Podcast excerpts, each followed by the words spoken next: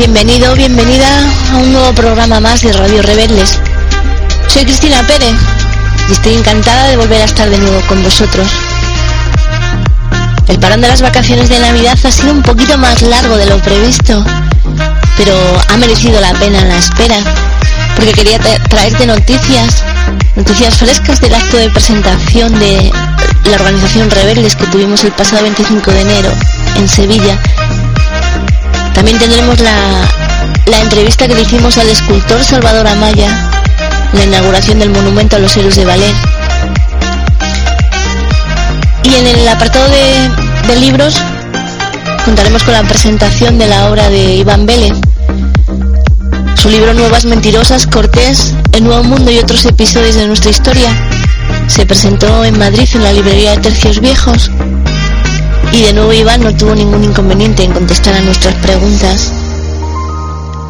Todo esto te lo iré aderezando con pequeños textos, esta vez centrados en el tema del patriotismo social y regado con una serie de canciones que por algún que otro motivo a mí me llaman la atención. Espero, espero que te quedes con nosotros. Estás en, en Radio Rebeldes y empezamos. Empezamos con una canción que a mí me gusta mucho, hacía días que no sonaba Loquillo y él le toca. Feo, fuerte y formal, Loquillo, es una canción dedicada a John Wayne. Que te echaba de menos, que gracias por estar ahí.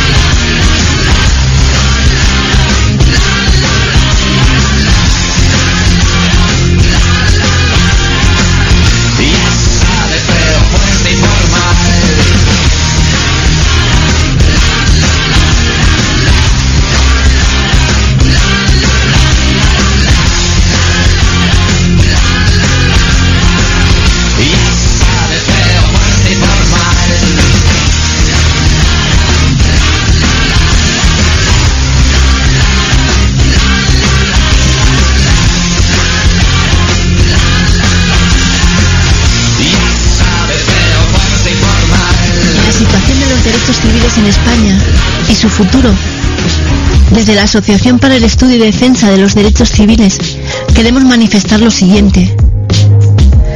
Las élites del pensamiento único han descubierto que las normas, al servicio del bien común de una sociedad organizada, cuando se priva a esta de referencias históricas, culturales y morales comunes, pueden ser sustituidas por un conjunto inorgánico de reglas que modelan individuos aislados entre sí. Los poderes legislativos y ejecutivos se transforman en la potestad de un superestado, omnipresente en sus múltiples formas, que penetra hasta el último resquicio de nuestras vidas.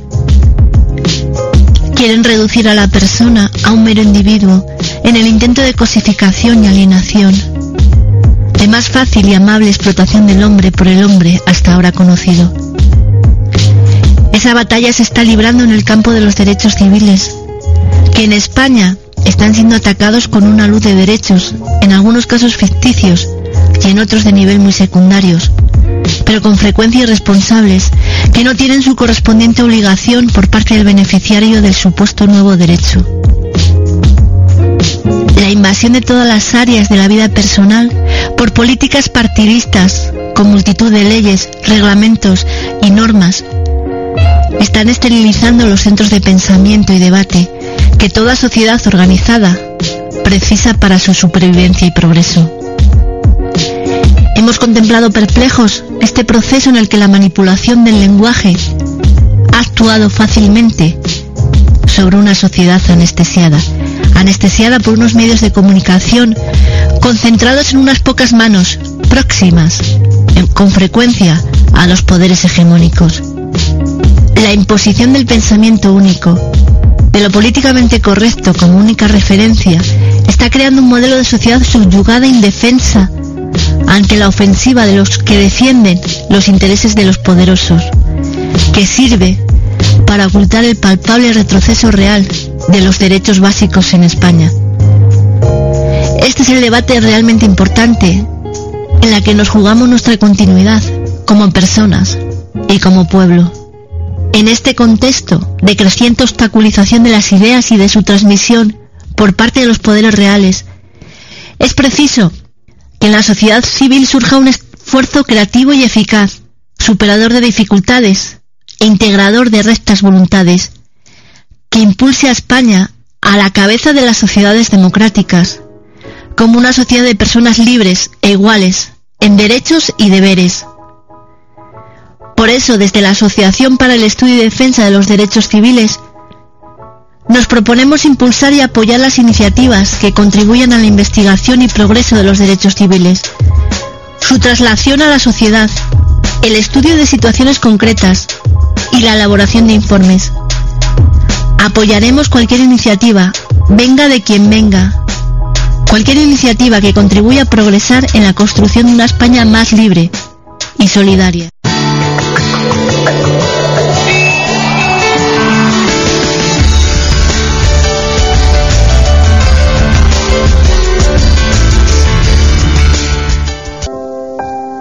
Pasado 18 de enero asistíamos en Madrid, en la céntrica calle Alberto Aguilera, a la inauguración del monumento a los héroes de Valer, los llamados últimos de Filipinas. Allí, a través de la figura del teniente Saturnino Martín Cerezo, el escultor Salvador Amaya homenajeaba a los 60 soldados que resistieron frente a un millar de adversarios. Gustavo Morales, que estaba allí, que participó en el homenaje leyendo uno por uno el nombre de todos los héroes, le realizó la siguiente entrevista a Salvador. La entrevista se realizó a pie del monumento. Gracias Salvador Amaya por haber hablado para los micrófonos de Radio Rebeldes.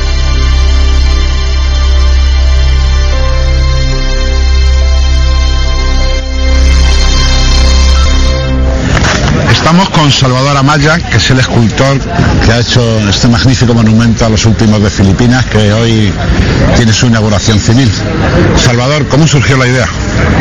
Pues la idea surgió porque eh, sabíamos que el ejército iba, iba a hacer una serie de actos, una serie de actos con el tema del 120 aniversario de los héroes de ballet y, bueno yo tenía una espinita clavada con eso porque ya hace años quise, quise hace 20 años quise eh, realizar algo con el tema de los héroes de ballet y en esta ocasión pues eh, dije pensé que no debía de faltar un monumento a los héroes para que no pasara sin pena ni gloria el, aniversario. Hablé con mi amigo Augusto Ferrer Dalmau y, y juntos nos embarcamos en, este proyecto. Hablamos con el, con el GEMEL, lo aceptó muy bien, nos puso en contacto con la Fundación Museo del Ejército y gracias a, todas las personas que han contribuido con este monumento lo tenemos, lo tenemos aquí. ¿Cuáles han sido las principales dificultades a las que estás enfrentado para poder hacerlo? Eh, en dificultades técnicas la verdad es que no, he tenido ninguna, me, ayudaron mucho, eh, me ayudaron mucho desde, desde el Museo del Ejército, en el Coloso, mm, hicimos un estudio muy concienzudo de ello, el, coronel José Manuel Guerrero Acosta eh, me asesoró muy bien en cuanto a uniformidad y demás. Y, con todo con todo eso pues lo sacamos adelante. Luego ha habido dificultades pero ya de otra de otra índole. Muchas gracias Salvador Amaya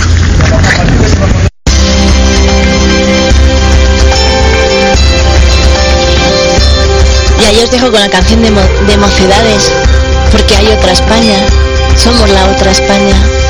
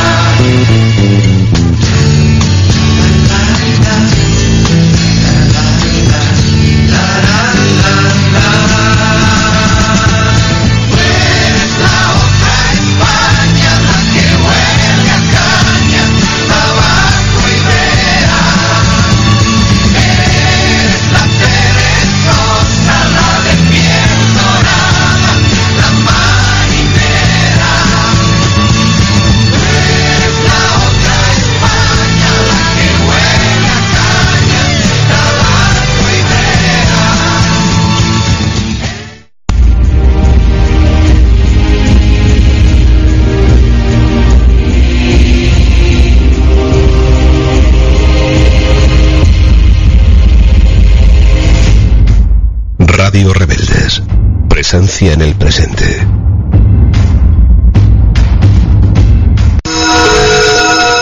De acuerdo con la normativa vigente, tenemos gobierno constitucional. Y de acuerdo con lo que es la democracia liberal, también tenemos gobierno. La regla de las mayorías que se llama.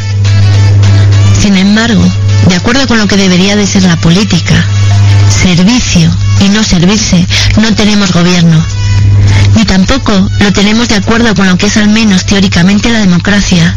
Una persona, un voto. Pero todo esto no es nuevo. Lo novedoso es que son dos los partidos que han pactado para formarlo, cuando hasta entonces solo era uno, el PP o el PSOE, con el apoyo del nacionalismo catalán y vasco. Sí es cierto que ahora tenemos un elemento atípico. Cada vez queda menos que dar a los nacionalistas. Mientras ellos avanzan, España retrocede. Pero no es que nuestra nación haya entrado en barrena, es que ya habíamos entrado en barrena hace tiempo. Se veía venir y por lo tanto no hay que rasgarse las vestiduras. O al menos no mucho más que otras veces. Aquí cada cual va a lo que va. Los partidos españolistas, egoístas a tener el poder. Los nacionalistas, la independencia. Eso sí, si de paso se puede gobernar, pues mejor que mejor. Sin embargo, esto de gobernar es como siempre. Las promesas electorales van en una dirección. Los hechos posteriores y la realidad caminan en una bien distinta. Quieren subir las pensiones y las prestaciones sociales. Con eso estamos de acuerdo. Pero ¿de dónde van a sacar el dinero para ello? Dicen que subiendo los impuestos. Al final pagaremos los de siempre, la clase media y los trabajadores.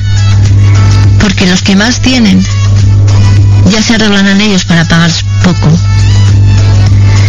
Si se gestionase bien, si se suprimiesen funciones, servidumbres, organizaciones, subvenciones inne- innecesarias, si se prescindiese la barbaridad de asesores y cargos, y si se luchase eficazmente contra la corrupción, probablemente habría más medios. Pero ya desde el principio hacen lo contrario. En vez de 13 ministerios ahora hay 17 y además cuatro vicepresidencias. La solución no es la constitución. Esta es la madre de los problemas que nos suceden.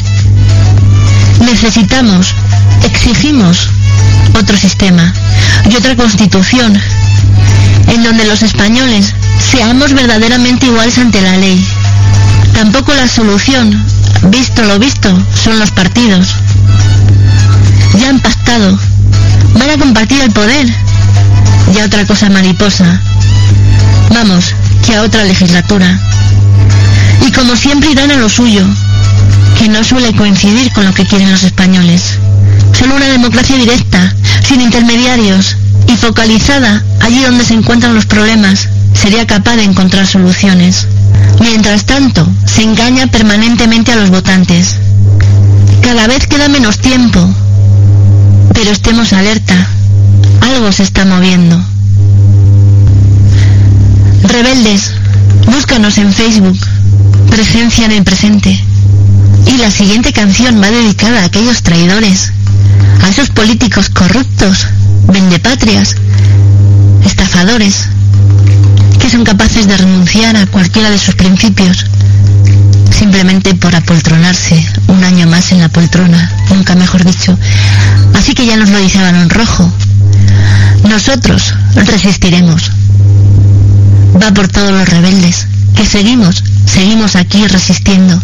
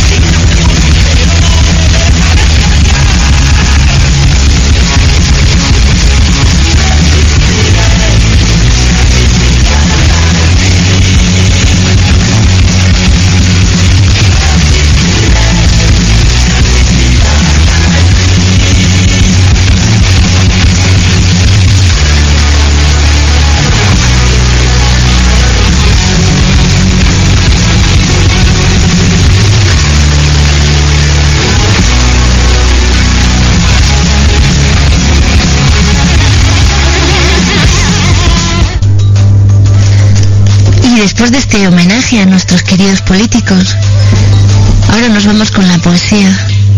Poesía que promete. Y es que nuestro, nuestro rapsoda particular, Luis, nos trae a las ondas de Radio Rebeldes. La poesía es un arma cargada de futuro de Gabriel Celaya.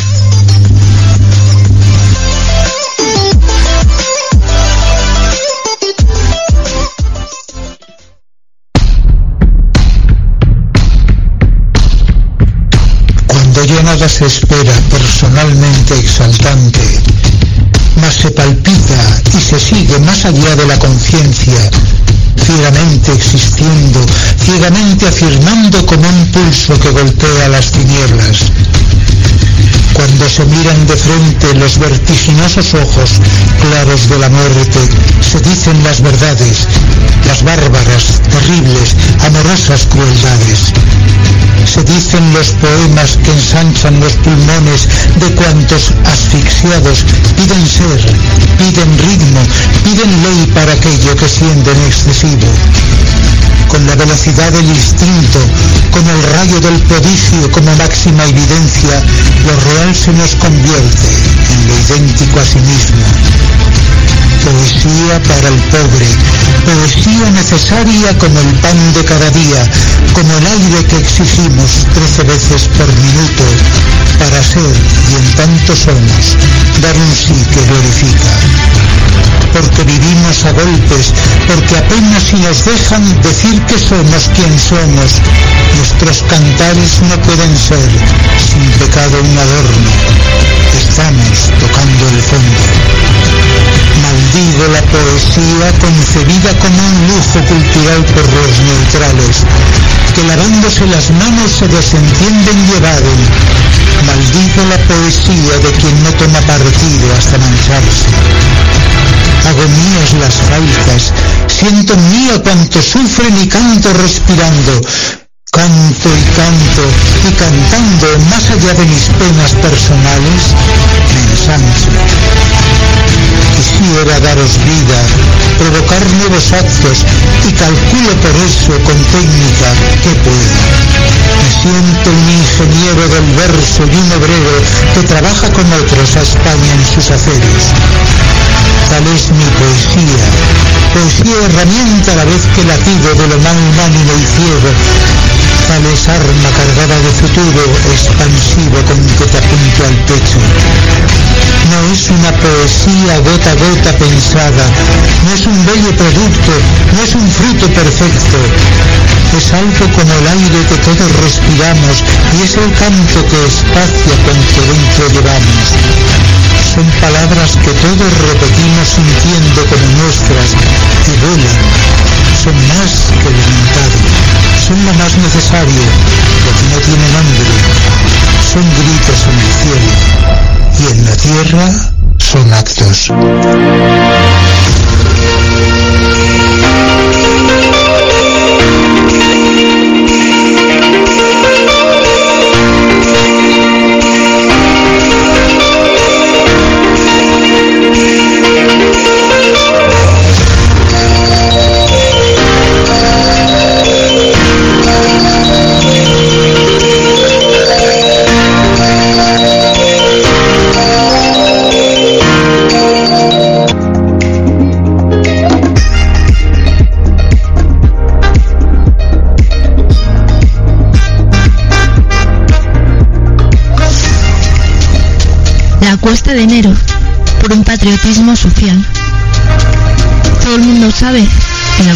Se refiere a las dificultades de muchas familias por llegar a fin de mes.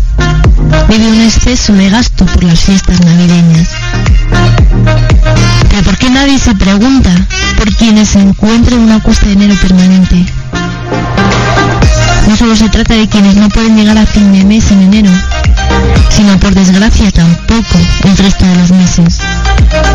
En España, de acuerdo con el informe de la Fundación FUESA, hay más de 4 millones de personas que se encuentran en situación de exclusión social severa, y es entre las mujeres, principalmente en casos de familias monomarentales y en los jóvenes, en donde nos encontramos con mayores cotas de desigualdad. Mientras, justicia social, es decir, el reparto equitativo de los bienes, sigue siendo una asignatura pendiente y parece que permanente en España. Y encima, muchos miran para otro lado.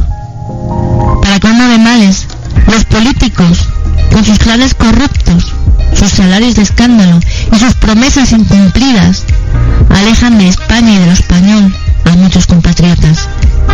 Difícilmente puedo amar a España, quien carece de pan, y más si España les da como respuesta mentiras, escándalos y faltas de honestidad. No dudamos del recto papel que llevan a cabo algunas ONG, pero no es tan solo una cuestión de caridad. Es fundamentalmente una cuestión de justicia, de compromiso, de rebelión. No podemos permanecer impasibles ante la injusticia y la miseria. Ven con nosotros por un patriotismo social en donde la patria y la justicia social estén indestructiblemente unidas, en donde la una, para no quedarse vacía, sea parte inseparable de la otra. Únete a la rebelión, ven a rebeldes.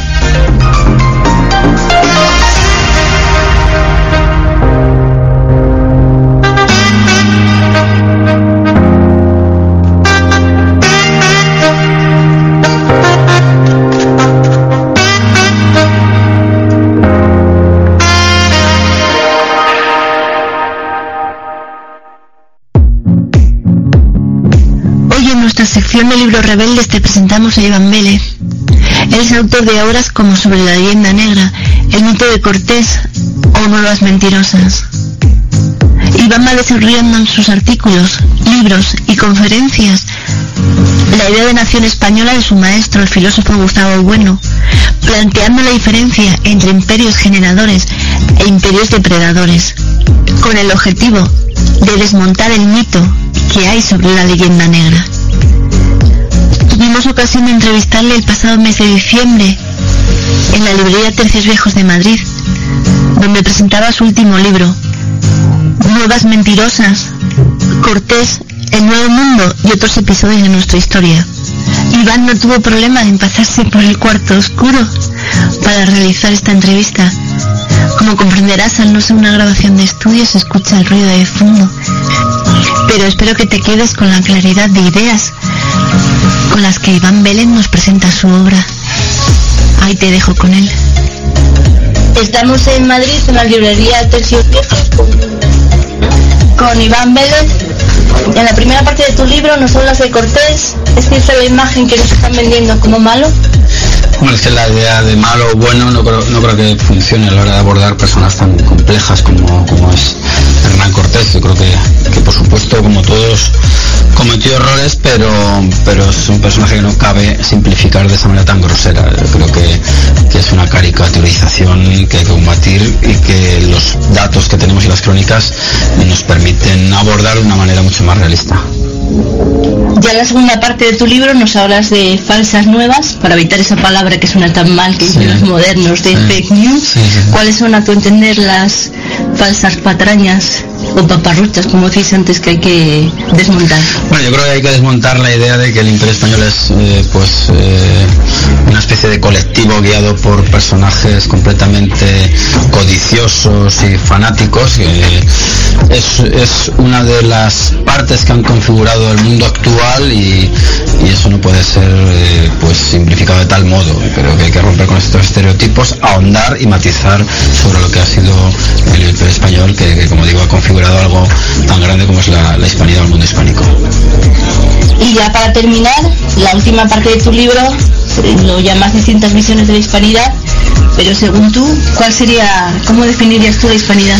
Pues yo lo definiría con la fórmula acuñada por Gustavo Bueno como un imperio generador que propició la cristalización de, de las posibilidades de que, de que naciera una serie de naciones soberanas eh, con, con peso y voz propia en el, en el- concierto eh, mundial. Y yo creo que esa es la mejor definición que se puede hacer un imperio generador que, que incorporó a los naturales en distinto grado de, de integración, por supuesto, como es lógico, pero que permitió pues una elevación civilizatoria de los pueblos mm, que existían eh, a la de los españoles. Y ya para terminar, ¿alguna cosa que quieras aportar sobre tu libro? Bueno, pues yo creo que es un libro que es de lectura bastante sencilla, es una especie de pequeño, de mosaico, y cada una de las piezas de ese mosaico, cada una de esas teselas, pues creo que, que son una especie de pequeña iluminación de aspectos parciales de, de toda nuestra historia que creo que puede ser eh, fértil a la hora de luego de, de emprender otros estudios de mayor eh, escala. Pues ya nada más, agradecerte que hayas venido al cuarto oscuro y que hablases por la radio rebelde. Muchas gracias.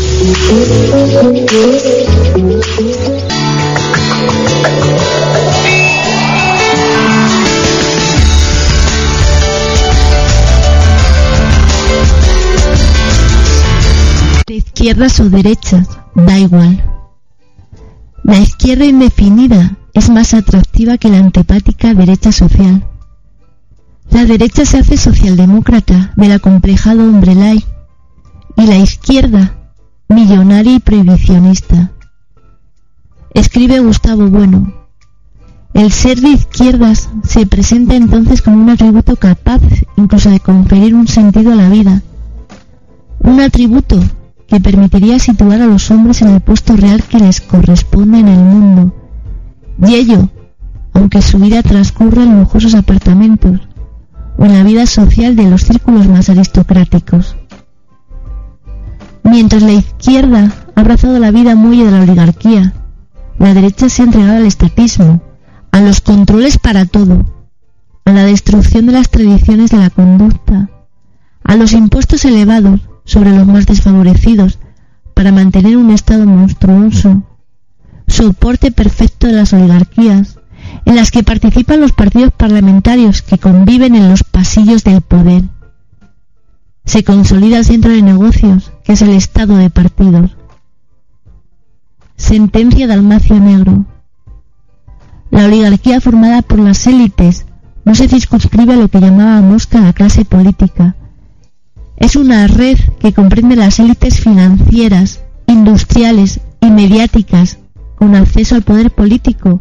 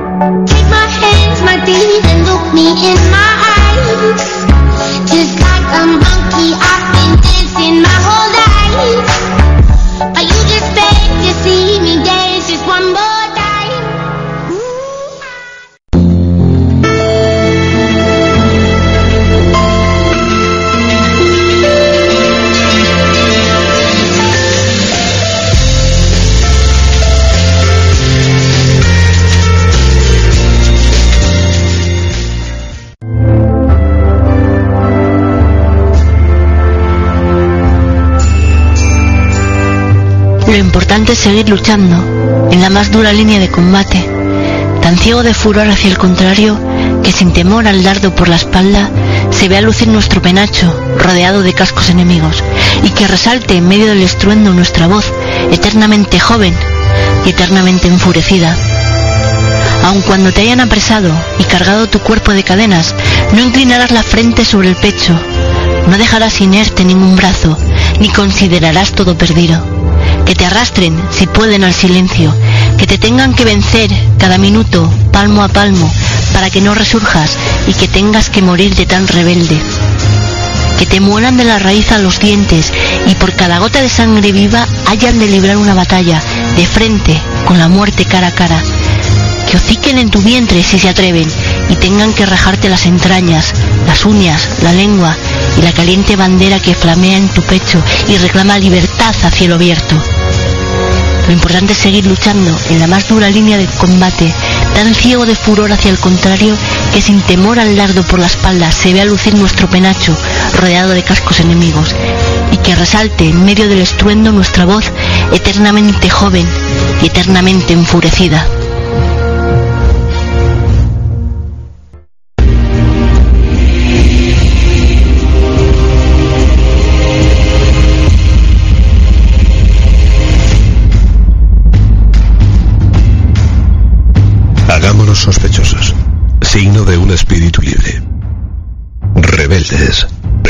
En el presente.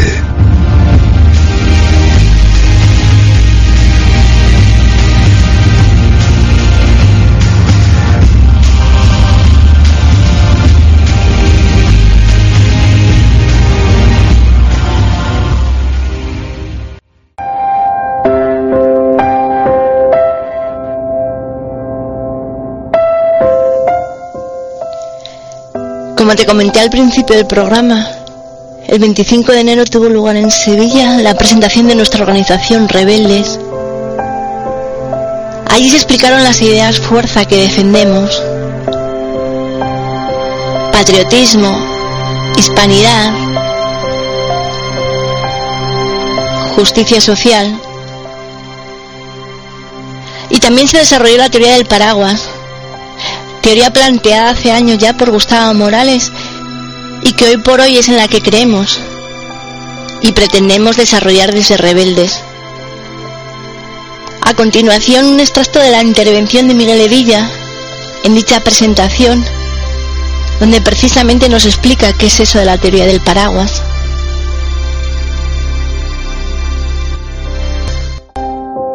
eh, novedosa, en mi opinión, de no crear eh, un partido político, sino que la idea, la idea era, más adelante no se sabe, pero al principio la idea era más eh, fomentar eh, unas, unas ideas y crear corriente de opinión con respecto a esas ideas, a través de personas físicas, de asociaciones, de entidades, de, de clubs, de editoriales, de empresas, etcétera, que puedan tener influencia social, que puedan estar de alguna manera metidas en, el, tejido, social y que, la voz de lo que propaguen haya una coincidencia entre todos ellos básica, que son un poco las, ideas que se han dicho muy por encima, por encima Julio.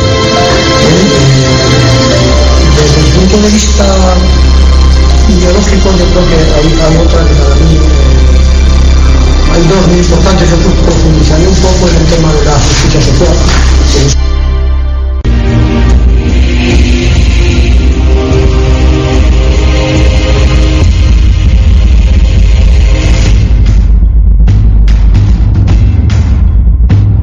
Queremos una filosofía de la acción que inspire un movimiento para cambiar el orden impuesto. Rebeldes. Presencia en el presente.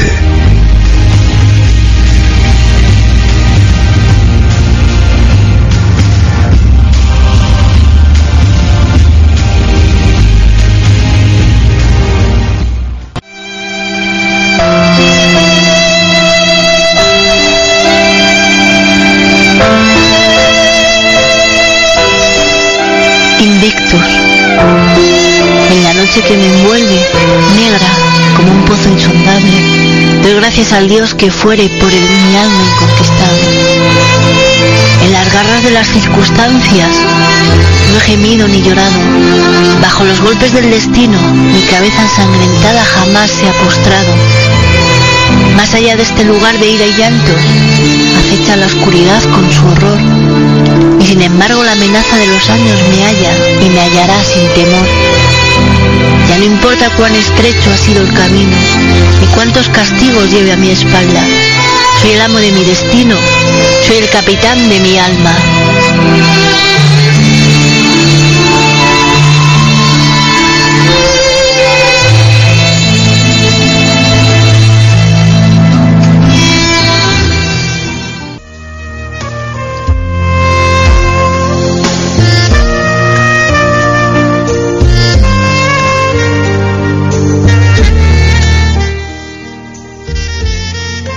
Y así poco a poco vamos llegando a la despedida. Agradecerte como no que estés aquí y esperemos, esperando que, que estés de nuevo en nuestro siguiente programa.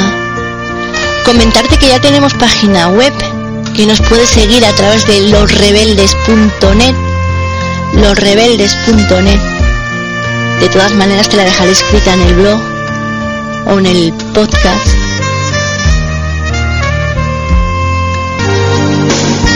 Para terminar te quiero dejar una canción, voy a regalarte una canción de estas lentas, un bolero, bolero despacito.